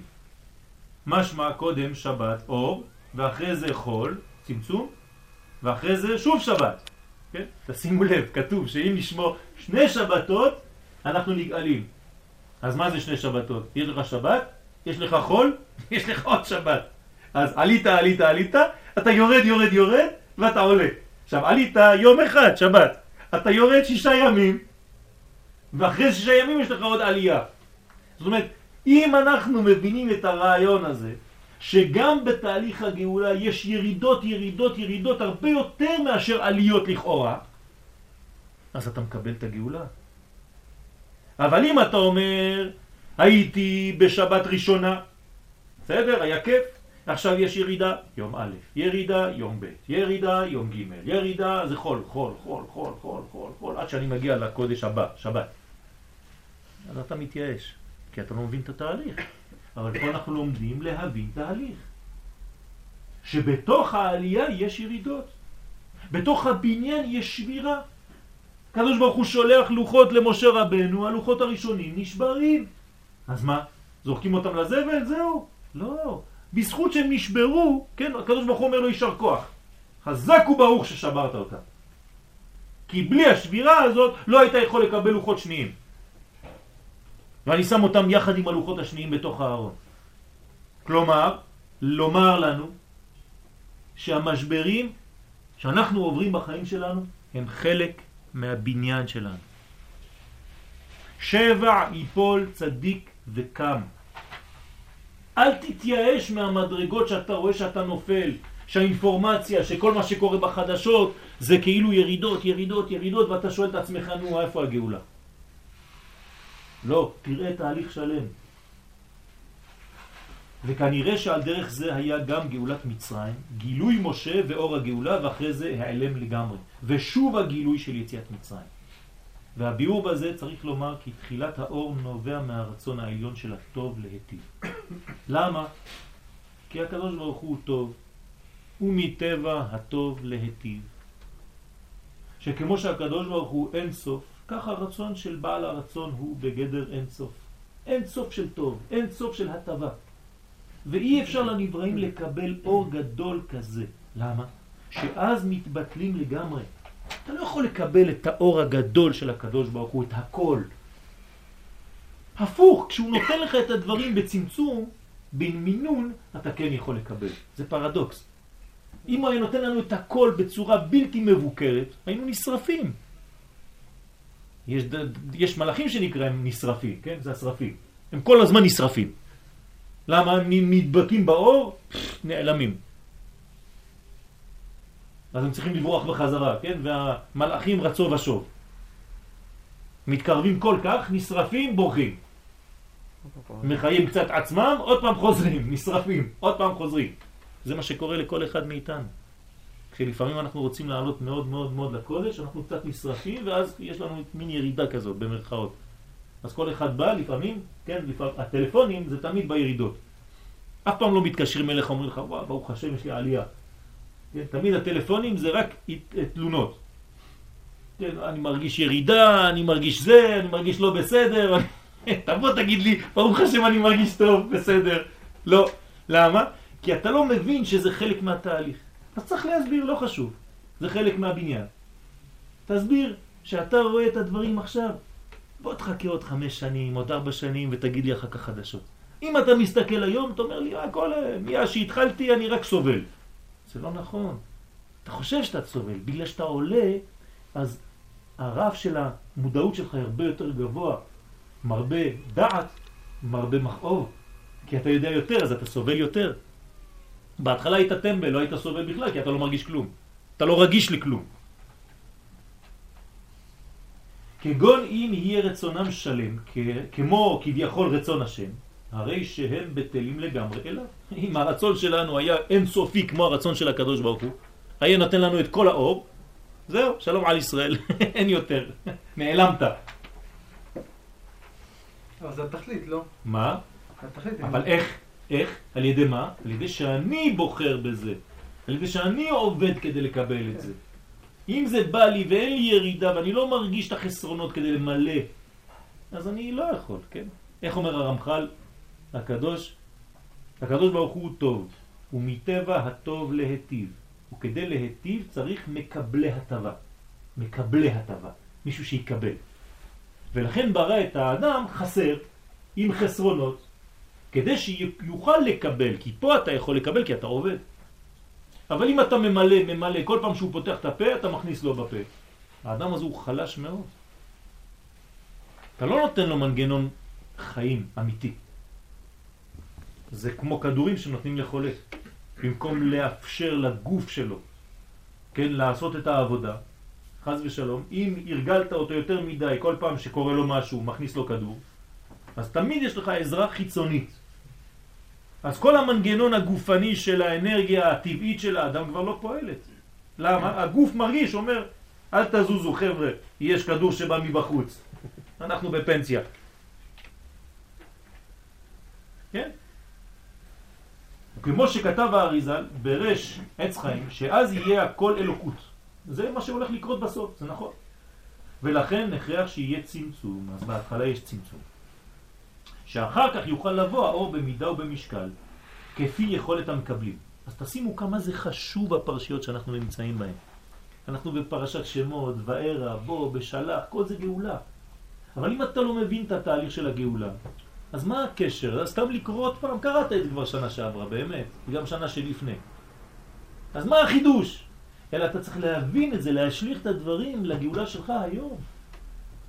אתה צריך להסביר מסביבך לאנשים שקצת איבדו את האמונה, שקצת נחלשים עם הדרך הקשה, שזה חלק מהתהליך, ההיעלם הזה, הצמצום הזה, והנה דוגמה, משה רבנו, כשהוא הגיע, הכל הלך לאיבוד הפוך. אתם רואים את זה בפרשה? כן. ויסוד עניין זה מצינו במיעוט הלבנה. איפה מתחיל הדבר הזה? במיעוט הלבנה. אתם רואים את הלבנה, הלבנה משולת, כן, כנסת ישראל והלבנה זה דבר אחד, נכון? כנסת ישראל משולים ללבנה.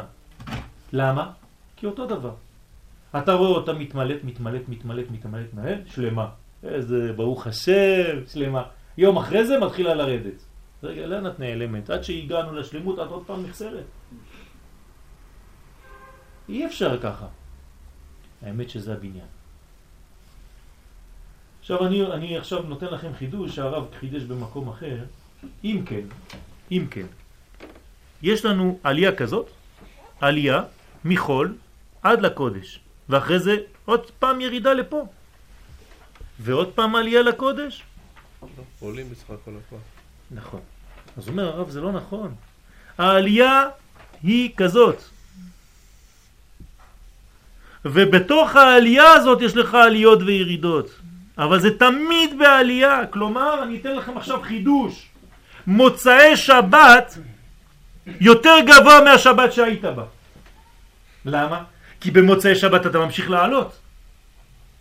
תשים לב, אפילו שירדת מהשבת, אבל בגלל שהיא מוצאי השבת הזאת, אבל היא כבר קשורה לשבת הבאה, אתה כבר בהמשך עלייה. אז מה זה אומר? שאפילו במוצאי שבת, כשאתה כאילו ירדת לחול, אבל זה חול של מדרגה גבוהה מהקודש שהיית בו לפני. זה עצום החידוש הזה. זו אופטימיות הכי גדולה שיכולה להיות, אתה רק הולך לכיוון של עלייה. ובתוך העלייה יש לך ירידות ועליות. אתה ברכבת שנוסעת ב-260 קילומטר לשעה, יש רכבות כאלה. ובתוך הרכבת אתה הולך בקרון, מתקדם, ושם אתה נופל. נפלת בקרון. אז מה אומרים לך? נו, הפסקת ללכת. מה הפסקת ללכת? אתה יודע כמה אתה הולך? אפילו לא קילומטר לשעה. הרכבת הולכת ב-260, אפילו שאתה נופל, הכל ממשיך. אתה בתהליך שהוא מתקדם. אתה לפעמים נופל כפרט. אבל אל תפחד, אתה בתהליך כזה שמתקדם. ומי שלא מבין את זה, מצלם אותך בלי לראות את הנוף שעובר ככה בחוץ. הוא מצלם אותך והוא אומר לך, הנה הוא לא זז. מה זה הוא לא זז? אתה יודע איזה מהירות יש לו? תוסיף על זה, תוסיף על זה את המהירות של כדור הארץ. אתה יודע איזה מהירות אתה נמצא עכשיו? הכל מתקדם. זה לפי יכולת המקבלים. ביסוד עניין זה מצינו במיעוט הלבנה שהיו קודם שני המאורות הגדולים, אותו דבר. בהתחלה שני המאורות הגדולים, וכתרגה הלבנה אין שני מלאכים משתמשים בכתר אחד, עוד פעם, קדוש ברוך הוא ממעיט. הרי תכלית הבריאה היא להיות שני מלאכים, משפיע ומקבל, ולכן נאמר לה לכי ומעטי את עצמך, וכן הוא בכל הבריאה, שתחילתה הוא בבחינת שני מלאכים בכתר אחד, שמבטל אחד לשני, מתבטל אחד לשני, כלומר אחד נותן ואחד מקבל, כמו שאמרנו, איש ואישה, ולא להפוך את הסדרים. ונעשה בחינה של לכי ומעטית עצמך, ושוב האיר אור לפי המידה של משפיע ומקבל. ואם כן, גם גאולת ישראל היא על דרך זה. אני מדבר עכשיו על גאולה עכשווית. הגאולה שלנו, אומר פה הרב, היא בדרך זאת. שבעת התנוצצות ועליית הרצון העליון לגאול את ישראל מאיר אור של אין סוף ואז בהכרח להיות צמצום זאת אומרת דווקא בגלל שהאור הוא גדול מאוד אתה תראה צמצום בחדשות אתה תראה בלגן בחדשות כדי שלא יתבטלו לאור ויהיו שני מלאכים ואחרי זה בא האור במשקל לפי הבחינה של משפיע ומקבל. זאת אומרת, הקדוש ברוך הוא מכבד את הקצב שלנו. הוא לא נותן לנו יותר ממה שאנחנו יכולים לקבל. אז אנחנו צריכים להרחיב את הכלים שלנו. אנחנו מחליטים בעצם כמה, כמה אנחנו רוצים, כמה אנחנו יכולים לקבל. הכלי מחליט. כתוב בלשם שבו בהקלמה, כן, ספרים קדושים מאוד בקבלה, שהכלי יותר חזק מהאור. בבחינה הזאת, כי הוא נותן לאור כמה. כלומר האור לא יכול להיכנס יותר ממה שהכלי רוצה. אז מי יותר חזק? מי מחליט? הכלי. וזה גם בשמירת שתי שבתות, שהשבת הראשונה היא מאירה באור אינסוף. אז מה זה אור אינסוף? מה אני יכול לעשות משהו עם השבת הזאת? שום דבר. אחרי זה נעשה צמצום, זה ששת ימי המעשה, ושוב בא השבת השני, לפי הבחינה של משפיע ומקבל. זאת אומרת, בשבת השנייה, מה, מה קרה? אני בניתי, אני עשיתי, כי היו שישה ימים לפני. תשימו לב בפסוק בתורה. איך כתוב בפסוק בתורה על השבת? לא, בהתחלה כתוב שבת, נותנים לך על השבת, אחרי זה כתוב ששת ימים תעבוד ותעשה מלאכה וביום השביעי שבת. כלומר, בהתחלה אתה אומר לי שבת, אתה זורק לי את הרעיון, אחרי זה אתה אומר לי ששת ימים תעבוד, ואחרי זה אתה אומר לי בשביעי שבת, אבל כבר אמרת שבת. לא, פה זה רמז לזה. בהתחלה אתה אומר שבת, זה התיאוריה, שבת, גדול. עכשיו ששת ימים, השבת הראשונה לא שייכת לנו, היא יותר מדי גבוהה. אבל אחרי העבודה של שישה ימים, כן, כמובן אם נרחיב את השישה ימים, זה שש אלף שנה, זה אותו דבר. לפני העולם שלנו הייתה שבת, בסוף העולם שלנו תהיה שבת, ואנחנו בשש באמצע. זה אותו דבר. וכל זה עד שתושלם תכלית הבריאה. ואחרי זה יחזרו להיות שני המאורות הגדולים, יום שכולו שבת. בסוף נגיע ליום שכולו שבת, אין ברירה אחרת. אל תדאג. אבל אל תגיע לזה כששרפו אותך, לקחו אותך בכוח. לא, אתה תעבוד. והתבטל הכל לשורשו כביכול. מה זה ששתי המאורות הגדולים? מה זה ששתי המאורות? בגלל שיש... כי זה ככה היה בהתחלה. כן, ויברא האלוהים את שני המאורות הגדולים, נכון? אחרי זה, אחרי כמה פסוקים אתה רואה פתאום שיש מאור הגדול לממשלת היום ואת המאור הקטון לממשלת הלילה. למה? מה קרה? מה זה הרעיון של שני מלאכים שמשתמשים בקטר אחד? מה זה הרעיון הזה? כן, אז זה, מי שלא למד בספירות זה קצת קשה, צריך לראות את זה בספירות. כן, שני מלאכים, טוב, אני לא יכול להיכנס לזה עכשיו בגלל שזה מאוד מאוד, אה, זה יהיה שיעור שלם רק על זה, כן, אבל, אבל בכללות, כן, יש חוכמה ובינה ויש פה תפארת, כן, שאנחנו קוראים בתורת הסוד זה ומלכות, כן, עכשיו בהתחלה, כן, שני מלאכים משתמשים בכתר אחד, זאת אומרת שיש פה שני מלאכים, כן, ויש רק כתר אחד, כתר אחד שנותן לשניהם, שניהם מקבלים ואחד משפיע לפה ואחד משפיע לפה. עכשיו, החלק הזה לא יכול לעבוד בצורה כזאת, לפי המנגנות שאנחנו אומרים, כי העולם שלנו לא, לא מסוגל לזה, אז הקדוש ברוך הוא ממעיט חלק אחד ונותן לו לרדת למטה. אז זה כאילו עכשיו אנחנו באור העליון, פה יש שש מידות, ועד האור הזה. כלומר, נקודה, ו', נקודה. נקודת חולם, ו', נקודת חירי. כן? אז יש סוד גדול מאוד למה זה ככה בהתחלה ולמה זה. אבל הרעיון פה הוא מובן באופן פשוט מאוד. כלומר, בהתחלה הכל בא משורש אחד, אבל אתה לא יכול להבין, אתה לא יכול לקבל, כי זה גבוה מאוד. אז נותנים לך ירידה כדי שתקבל בצורה שאתה בונה אותה. כן? לכן עיקר עבודתנו זה פה, זה תיקון המידות. זה מה שנקרא תיקון המידות. וכל אלף שנה זה תיקון של מידה אחת. אנחנו באלף השישי, אנחנו מתקנים היום את היסוד. כן, לכן כל התורות שיוצאות היום של רבי נחמן והכל, שזה תיקון היסוד. למה? כי זה כל העולם החסידות עכשיו יוצא ומתגלה, כי זה העיקר עכשיו, תיקון היסוד. זה המדרגה היסודית, שאחריה, כן, זה יוסף. אחרי הזה ותחי רוח יעקב. כן? נפש יעקב. זה רוח יעקב שכתוב שם, לא? רוח יעקב. כן. ותחי רוח יעקב, כן. זאת אומרת, נותנים כוח לרוח. ולכאורה מרומז כל זה בשם הוויה. עכשיו איך זה מתקשר לפרשה? כל זה בשם הוויה.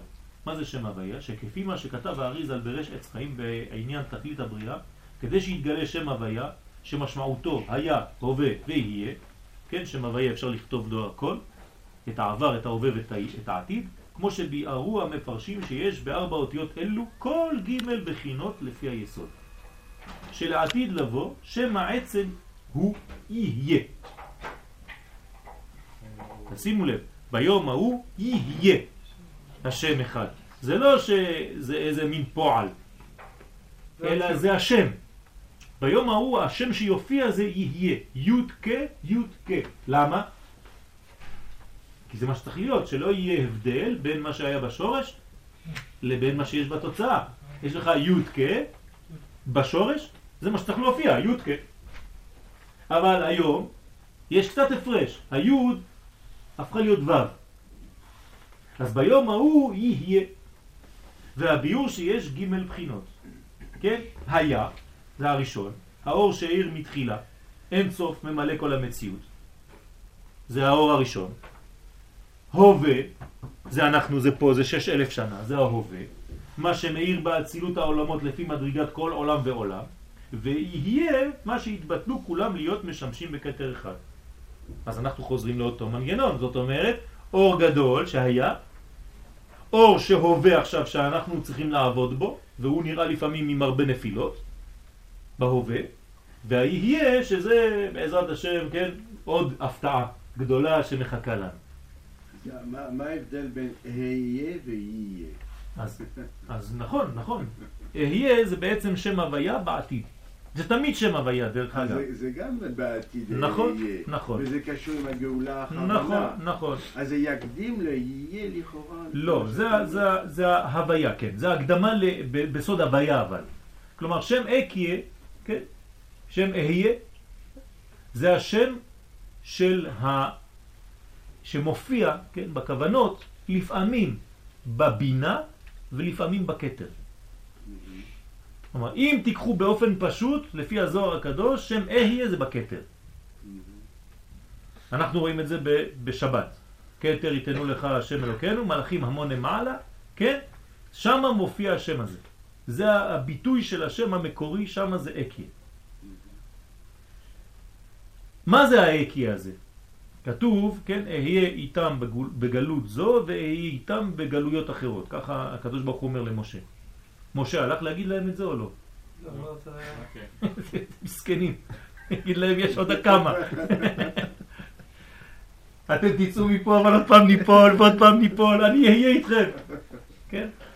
האמת שהקדוש ברוך הוא מגלה למשה, אבל משה לא מגלה להם. כן? כדי לא להפחיד אותם, אבל רש"י מגלה לנו. כלומר, השם הזה זה אני כאן תמיד. אל תדאג, אני איתך. וזה מה ש... זה השיעור שלנו. אני אהיה, כשאתה אומר למישהו, אני אהיה איתך, איפה שלא תהיה. תיפול, תקום, תתקלקל, תתעשה, תתת, אני אהיה.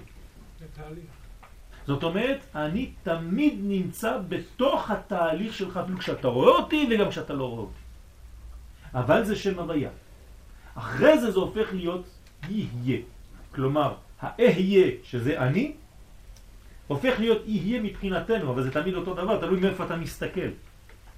אני אומר, הוא יהיה. אבל הוא אומר, אני אהיה. אז זה אותו דבר. בסדר? וזה הביאור בדברי הקדוש ברוך הוא אל משה רבנו עליו השלום ששאל למה הרעותה? משה בא ואומר לקדוש ברוך הוא למה הרעותה? כן, לא פשוט לשאול את הקדוש ברוך הוא דבר כזה, למה אתה עושה רע? כן, דרך אגב הוא דיבר איתו קשות, כתוב שם, דיבר איתו במידת הדין, משה, משה קיבל על הראש. מה הוא אומר לו הקדוש ברוך הוא למשה? מה אתה מתלונן? האבות התגליתי אליהם באל שדי, כן? ואתה, אני מתגלה אליך בשם הוויה, הם אף פעם לא בכו ואתה בוכה. על מה אתה מתלונן? אז אנחנו לא מבינים מה הקשר בכלל, מה זה השמות האלה, הקי בשם שדי, אל שדי, שם הוויה, צריך ללמוד את כל זה, זה יופי של לימוד. כלומר, עוד פעם, ללמוד את השמות. אם אתה מבין את השמות, אתה מבין את התהליכים, כי השם מג- מגלה תהליך, כן? וכוונת שאלתו, דרך אגב, ראיתי ברש"רי אבל זה קשור, הוא תמיד הולך לפי ה... אז הוא אומר ששם זה קשור עם שמה. בוודאי, כיוון. אם אם יודע איפה הוא נמצא, נכון. אז הוא יודע מה התפקיד נכון, שלו. נכון, בדיוק, בדיוק, בדיוק. שאתה בוודאי. בוודאי, בוודאי. אז בכוונת שאלתו, אחר שכבר האיר אור הגאולה, אז מה שואל משה? אנחנו נשארים תמיד באותו רעיון של השיעור שלנו. משה שואל אותו, כבר האיר אור הגאולה, אתה שלחת אותי, ראיתי אותך בסנה, שלחת אותי, נכון? זהו, התחיל. למה שוב נעשה חלל וצמצום? אני לא מבין, למה עכשיו יש ריק? זה מה ששואל משה. עכשיו, משה נניח שהוא יודע, אבל הוא שואל את זה בשבילנו. כי כל התורה זה בגדר לימוד בשבילנו. אפילו שהמורה לפעמים עושה את השאלה, המורה הרבה שואל שאלות, נכון? לא בגלל שהוא לא יודע. זה רק בשביל שהתלמידים ישאלו במקומו, כי הם לא יודעים לשאול. אז הוא אומר, למה זה לא, אז, אז, אז התלמיד יגיד לו המורה, אתה לא יודע? לא. אז משה שואל את הקדוש ברוך הוא כדי שהקדוש ברוך הוא ייתן תשובה שאנחנו נשמע אותה. והסביר לו, ואנחנו, הנה עכשיו אנחנו לומדים, מה הוא הסביר לו? וארא אל האהבות באל שדי. כן, זה השם. מה הקשר? הקדוש ברוך הוא שואל אותו, משה שואל אותו שאלה, עונה לו שם. בסדר ההנהגה של הצמצום, מה זה אל שדי? עכשיו אנחנו קצת נלמד. אנחנו אומרים שאמר לעולמו די. די. כלומר, כשהקדוש ברוך הוא ברא את העולם, העולם התחיל להתפשט, להתפשט, להתפשט, להתפשט. מנקודה התחיל להתפשט. עד איפה הוא מתפשט? עד שהקדוש ברוך הוא אומר לו די. אם לא, ממשיך להתפשט. אז למה הקדוש ברוך הוא אומר לו די? בשביל מה? בשביל בשביל הקבלה. זה- אם אין גבול, אין קבלה. אז הקדוש ברוך הוא, השם הזה, הוא שם שמצמצם. די זה המלכות, לא? כן.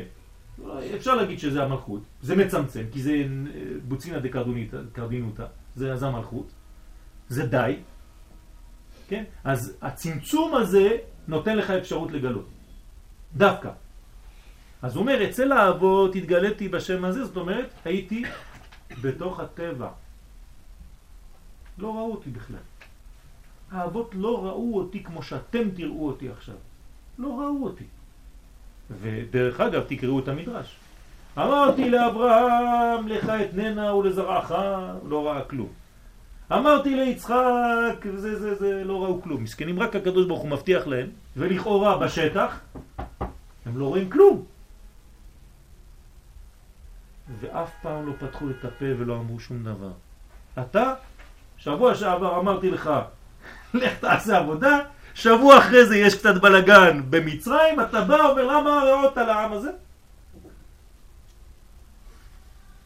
אחרי האור הראשון, כן, זה הצמצום, אבל ושמי הוויה, י' כו' לא נודעתי להם. כל הסדר של אור צמצום ואור היה, הווה ויהיה, זה עדיין לא נודעתי להם, לא אמרתי לחכמים, לאברהם, יצחק, יעקב. כן? כבודו רוצה ל... ל, ל, ל לא, יש... בכבוד. אולי אני לא זוכר את הפסוק, אבל יש לי הרגשה שיש אה, טעות ב... גם בהתחלה וגם פה טעות דפוס. שמה? הוא מצטט פסוק כי פקד השם את עוניים. לא קיים פסוק כזה. כן, כי פקד השם את העם. זה פשוט טעות דפוס. כן. אז כנראה שהוא, לפעמים הוא מצטט ככה מראש. לא, זה פשוט הדפסה. לא, הדפסה? טעות. הדפסה, טעות סופר. בסדר. על כל פנים הרעיון מובן, זה עדיין לא נודעתי להם. ואצל כלל ישראל מתגלה עתה אותה בחינה של אור צמצום. ואור בהנהגת הבריאה, שבא עתה לידי גילוי ולכן האיר קודם אור הגאולה בתחילה, עד כדי כך ש... ויאמן העם כי פקד השם את עוניים, מה שזה דבר בלתי טבעי באנשים שהיו רדו שנים, 210 שנים, שקועים בעבודת פרך, מושפלים, כן, דבויים וסחופים, והאיר אור גדול כזה עד שברגע אחד האמינו בגאולה. איך אפשר לדבר כזה? כאילו הוא לקח אותם מדיוטה התחתונה, הרים אותם, כן, הראה להם אור גדול, ועוד פעם הם חוזרים. אתם רואים, אתם רואים את זה באיזשהו מקום? כן, מי שלמד קצת כוונות של פסח, זה בדיוק מה שקורה. כלומר, יש אור גדול מאוד, ואחרי זה האור כולו נעלם, ואנחנו עוד פעם מנסים לגלות אותו על ידי ספירת העומר. ככה כתוב בכוונות. זה אותו עניין. אז בפסח פתאום אור גדול, אתה אומר הלל בלילה, כן, אורות גדולים. אתה חוזר הביתה, הלל, הלל, הלל, כל היום הלל, הלל, הלל, יוצא יום ראשון, יום טוב ראשון של פסח, אתה כבר לא אומר הלל שלם. למה? כי האור נעלם. היה אור גדול שאפשר לך לצאת לרגע אחד, רק לראות מאיפה יוצאים, ופתאום נחשך עוד פעם. עכשיו תסתדר, אתה צריך לעשות את העבודה לבד, אני לא יכול הכל לעשות בשבילך. זה לא טוב, זה לא בריא בשבילך. גם ילד שאני רוצה ללמד אותו ללכת, אני עוזב לו את היד, משחרר לו את היד מדי פעם. אז אם הילד לא מבין, יגיד אבא שלי רשע. כל פעם נותן לי את היד, אני עושה צעד, הוא עוזב את היד. אבל ככה אתה לומד ללכת. כמו מורה להתעמלות, אם הוא יתאמן בשבילך, אז לא עשית כלום. אז להתאמן זה אמונה. כן, הקדוש ברוך הוא מאמן אותנו, אנחנו מאומנים על ידו. כן, גם נחמן מאומן. ועתה נעלם אור זה, כיוון שבהכרח להיות שני המאורות מקבלים דן מן דן, ולכן נעשה צמצום, ושוב יבוא האור. וזה הביאור ושמי השם, הנהגה של היה, הווה ויהיה, לא נודעתי אצל האבות. רק עתה בא לידי גילוי. כלומר, יש לכם אתם משהו שלא היה אצל האבות. הגילוי הזה אומנם בא בסופו של דבר בליל יציאתם ממצרים, כן, אור הגדול הזה, בעת ועברתי בארץ מצרים בלילה הזה, כמו שאמרו חז"ל, ובמור הגדול זה גילוי שכינה, וכן בקריאת ים סוף, קריאת ים סוף ובסיני, ויש לומר שלכן הקדים להם ואירע אל אברהם, יצחק ויעקב, לרמוז להם על בחינה זו, שהרי אברהם המשיך אור בעולם ממידת החסד, יצחק המשיך גבורה וצמצום בעולם, ויעקב שוב המשיך אור החסד בעולם. אתם שמים לב, אנחנו קוראים לזה תפארת. כן? חסד, גבורה ותפארת. אברהם, יצחק ויעקב. אז זה לא כל כך פשוט. כי התפארת זה המש- המשך של חסד. עובדה. מי נותן לי עובדה? זה שזה חסד? כן. החסד זה בהתחלה של תפארת וזה כולל הכל. פשוט מאוד. זה ממשיך. אם זה היה נגמר, היה נגמר המדרגות שם. זהו, נגמר הסיפור. חסד, גבורה, תפארת, שלום על ישראל. למה זה ממשיך עוד ויורד? כי יש חסדים. משפיע. זאת אומרת שיש, אז תגידו לי, אז גם בגבורה אותו דבר. אם לא הייתה חסד בתוך הגבורה, לא היה ממשיך לתפארת, נכון? אלה תולדות יצחק בן אברהם, אברהם הוליד את יצחק. אלה תולדות הדין בן החסד, החסד הוליד את הדין. כלומר, הכל חסד, עולם חסד ייבנה. יש השפעה של חסד, אז בתפארת זה ממש מופיע. ושלושתם יחד מהווים דוגמה של הנהגה הבריאה. מה זה הנהגת הבריאה? אברהם זה האור הגדול הראשון, יצחק זה העלם האור, איזה בן כזה עמום, לא רואים אותו, ופתאום יעקב עוד פעם שוב מה מופיע. אז אנחנו בדיוק באותו סדר, גילוי, כיסוי וגילוי. האור ו- מופיע. אז כאילו גם האור לא מופיע בארץ ישראל. כלומר, בארץ ישראל, שזה לא יצחק, מופיע, נעלם. כן, הוא כאילו נעלם כזה, עמום, לא רואים אותו. ואף שכל אחד מהם מהווה הנהגה מיוחדת כמבואר לעיל, אבל שלושתם יחד מורים על שלמות ההנהגה. צריך את שלושתם. אי אפשר להגיד, טוב, אז יצחק לא מעניין אותי, כי זה רק השלב של ההסתר, בוא נטפל רק באברהם, שזה התחלת החסד, ובתפארת יעקב, מה אני צריך את שלושתם? אפשר להגיד שיעקב זה גם זה הגילוי שנמצא בתוך, בתוך הכיסוי. אפשר להגיד, הקדוש ברוך הוא, כל- אחד מאיתנו מושך אותו בחוץ לפי מה שהוא כן, יכול. כן, כן, בדיוק, בדיוק. גם יש לו שני שמות. יעקב זה יותר. הכיסוי והישראל. נכון, נכון, נכון. כי הוא מגלה את שניהם בעצם, זה, זה, זה ממש גילוי. ולכן יעקב נקרא שלמתא, כי הוא שלם. מיתתו שלמה, הכל שלם. מה? תם. כן, איש תם. שחוץ מזה שיש לו בחינה פרטית כמו לאברהם ויצחק, הוא גם כן משלים את הבניין. זאת אומרת, הוא הופך להיות כלל. הוא מגלה כלל, יותר. ולכן הכלל, ישראל, עם ישראל, מתחיל להתגלות ממנו ממש. למרות שהכלל היה, היה כבר גנוז באברהם ויצחק, אבל עדיין בגרעין. וזה הטעם שאנו אומרים בתפילה אלוהי אבותינו, אלוהי אברהם, אלוהי יצחק ואלוהי יעקב. ואומרת הגמרא בברכות, אין אבות אלא שלושה, אין יותר מזה. אסור להגיד ואלוהי פנחס ואלוהי יוסף ואלוהי... כן. למה? כי הם האבות. יש דבר מאוד חשוב, קראתי ברב חרל"פ, זצ"ל. הוא אומר שהאבא הרגיל, כן, אנחנו, אבות, אנחנו אבות רק על העבר. זאת אומרת, בגלל שנתנו חיים לילדים, אז נקראנו אבות. אבל האבות האלה, אברהם, יצחק ויעקב, למה כתוב רק שלושה ולא יותר? בגלל שהם אבות גם עכשיו. כאילו כל רגע הם נותנים לנו חיים מחדש. אז זה חשוב מאוד לדעת למה הם ולא אחרים. קודם כללות ואחר כך פרטות, והרי זה משום שיש בשלושתם בניין שלם של ג' קווים. אז אנחנו מדברים על ג' קווים, כמובן הג' קווים הם מופיעים ככה, שזה אברהם, יצחק ויעקב, או ככה, אברהם, יצחק ויעקב, כמו ההא שציירתי לכם פה. זה גם ג' קווים, זה אותו דבר. וכשיוצאים ממצרים צריך לצייר מעל המשקוף ושתי המזוזות את הצורה הזאת כדי לצאת משם. כי אתה בונה עכשיו מנגנון של ג' קווים, וג' קווים בקבלה זה רמז לתיקון. עולם התיקון זה נקרא ג' קווים, תמיד. שהם בניין שלם, וכן יש בכל אחד פרטות. ועל בחינה זו סדר עולם התיקון של ימין, שמאל ואמצע. תמיד אתה רוצה לעשות עולם שהוא מתוקן, אתה צריך להיות מאוזן.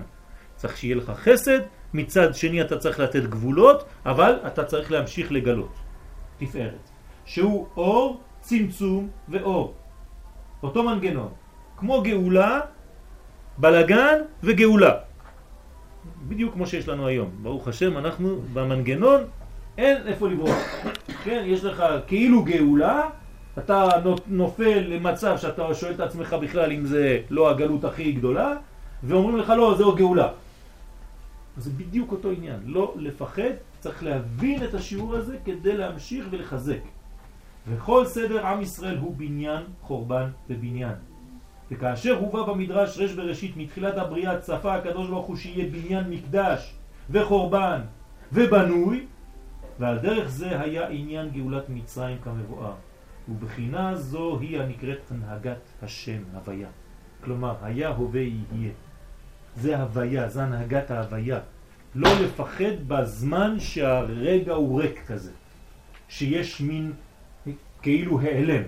וכן היה בגלות מצרים שאם כי וירא השם את בני ישראל, רצה להוציאם, אבל קליפת מצרים שהיא חזקה וגדולה, מה תהיה עליה?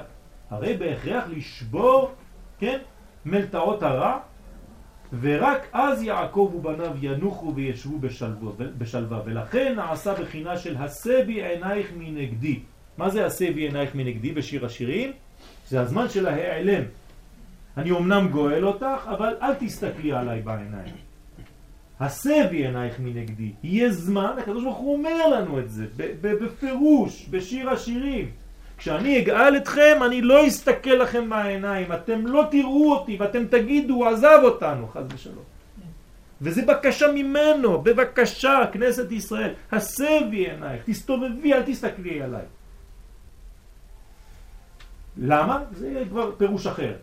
ואז הקדוש ברוך הוא המשיך עשר מכות, בגלל שהסבי עינייך מנגדי, אז אין רחמים עכשיו, כי אם הוא מסתכל על עם ישראל, מה מתעורר אצלו? רק רחמים.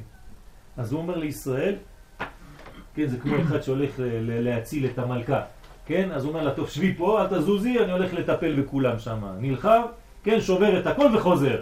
אם הוא נשאר מסתכל עליה, אה, כמה את יפה, כן, כולך יפה רעייתי, הוא מומן בה, כולם שם מסתובבים, כל הרשעים. אז הוא עוזב אותה כמה דקות, זה מה שעושה הקדוש ברוך הוא איתנו. כאילו הוא עוזב אותנו, אבל הוא לא עוזב אותנו, הוא שם אותנו במקום. של, של, של בניין, ואז הוא מטפל בכל הרשעים, בנקמה, ואז אחרי זה הוא חוזר אלינו. אז זה נקרא אור, צמצום, כי הוא הולך, והוא חוזר אור. אז זה עשר מכות, כל עשר הקליפות של מצרים, לשבור אותם, ואז הוציא את בני ישראל בגילוי שכינה, כי הוא חוזר לגלות, שלא היה כמוהו. כלומר, לא עזבתי אתכם. וזה מה שאמר לו הקדוש ברוך הוא, אתה תראה את אשר אעשה לפרעה. אתה חושב שאני עזבתי אתכם? אתה הרעות על... למה הרעות על העם הזה? ככה אתה אומר לי? עכשיו תראה מה אני עושה. אני לא הרעותי לכם, אני הפוך, אני רק נותן לכם קצת זמן להיות לבד, כי אני הולך לטפל בעניינים. כי זה כל הטעם של ההסתר. יש טעם להסתר. רגע, אז אני רוצה להבין למה עושים תיקון חצות. צדיק, הוא במודעות כזאת, שהוא יודע שזה הסתר כאילו זה, הוא צריך אה, לרקוד בחצות. זה לא מה שהוא עושה. זה מה שהוא עושה. הוא אמור לבכות, לא? הוא בוכה על מה? על החורבן הוא בוכה. יפה, למה הוא בוכה על הוא לא החורבן? צריך לבכות על החורבן, כי הוא יודע שהוא כל הזמן בעלייה, וכל הזמן גם כשאין גילוי, אז יש בוודאי, התקדמות. נכון. צריך לרקוד בחצות. יפה, אבל העניין כאן זה לדעת לחיות את הרגע כן? כי כשעם ישראל בצער, אתה לא יכול להגיד להם, אין כלום, לא קורה כלום. לא. כן, בצרתם לא צר. יש גם את הצער הזה של הזמן שהוא מתנתק במרכאות. למרות שבסוף התהליך אנחנו יודעים שזה חלק מהבניין, כשהדבר הזה קורה, אתה חייב, חייב לחיות את זה עם עמך ישראל. מי שמצטער בצערם של ישראל גם כן אה, אה, שמח בשמחתם. כלומר, אתה לא יכול להגיד, טוב, אני הבנתי את כל הרעיון, לא קורה כלום. אני לא שיקור. השיקור אומר, טוב, הכל טוב ויפה. לא.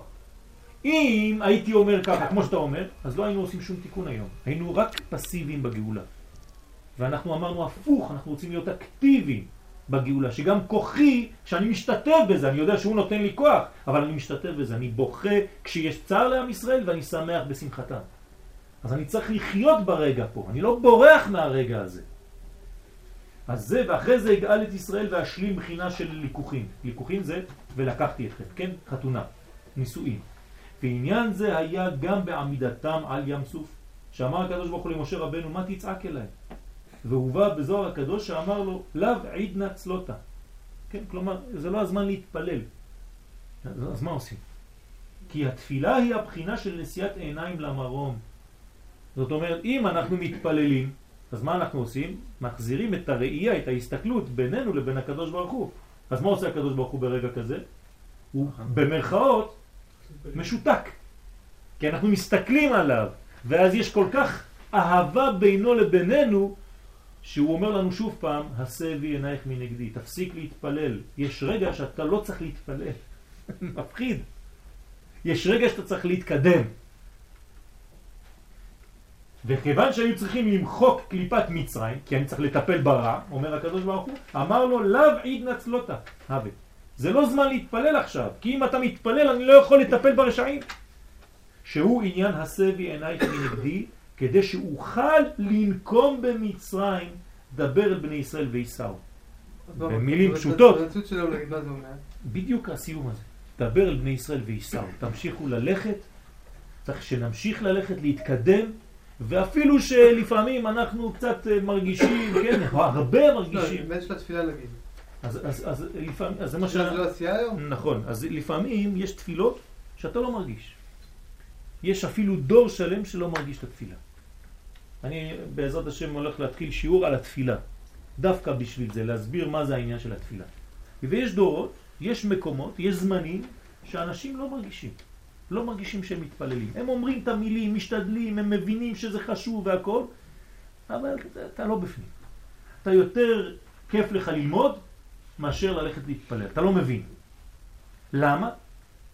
כנראה, אני חס ושלום לא רוצה לקבוע דברים, כנראה שלפעמים גם הקדוש ברוך הוא כן משתתף בעניין הזה ומונע קצת במרכאות מאיתנו להתפלל כדי לטפל ברשעים.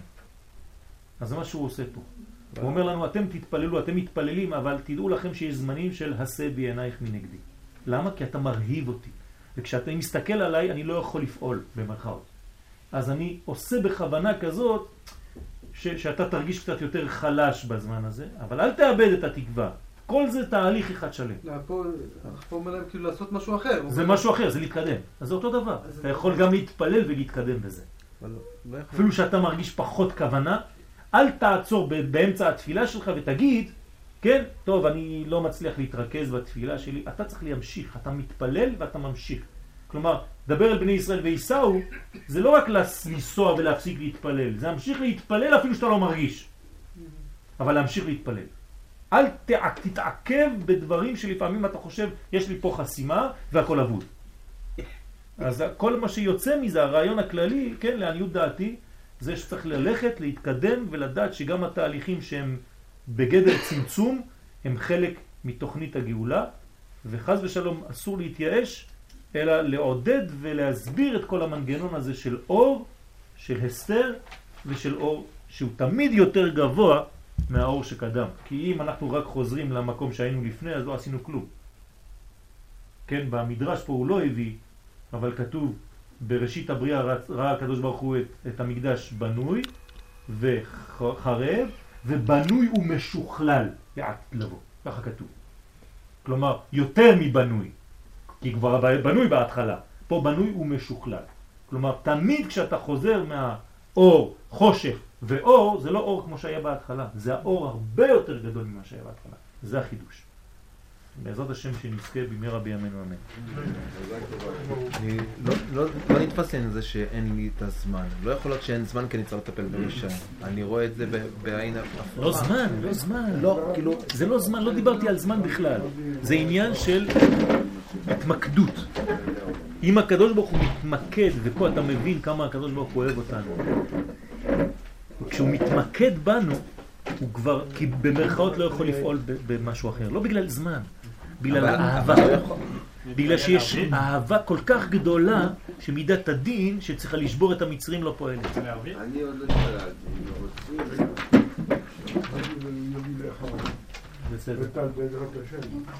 לא, אבל- כרכים, שני כרכים, עוד בסדר. כאלה, תודה רבה. ואני אתן לתת בסדר. משהו אחר רק תחילה. בסדר, אני מחכה.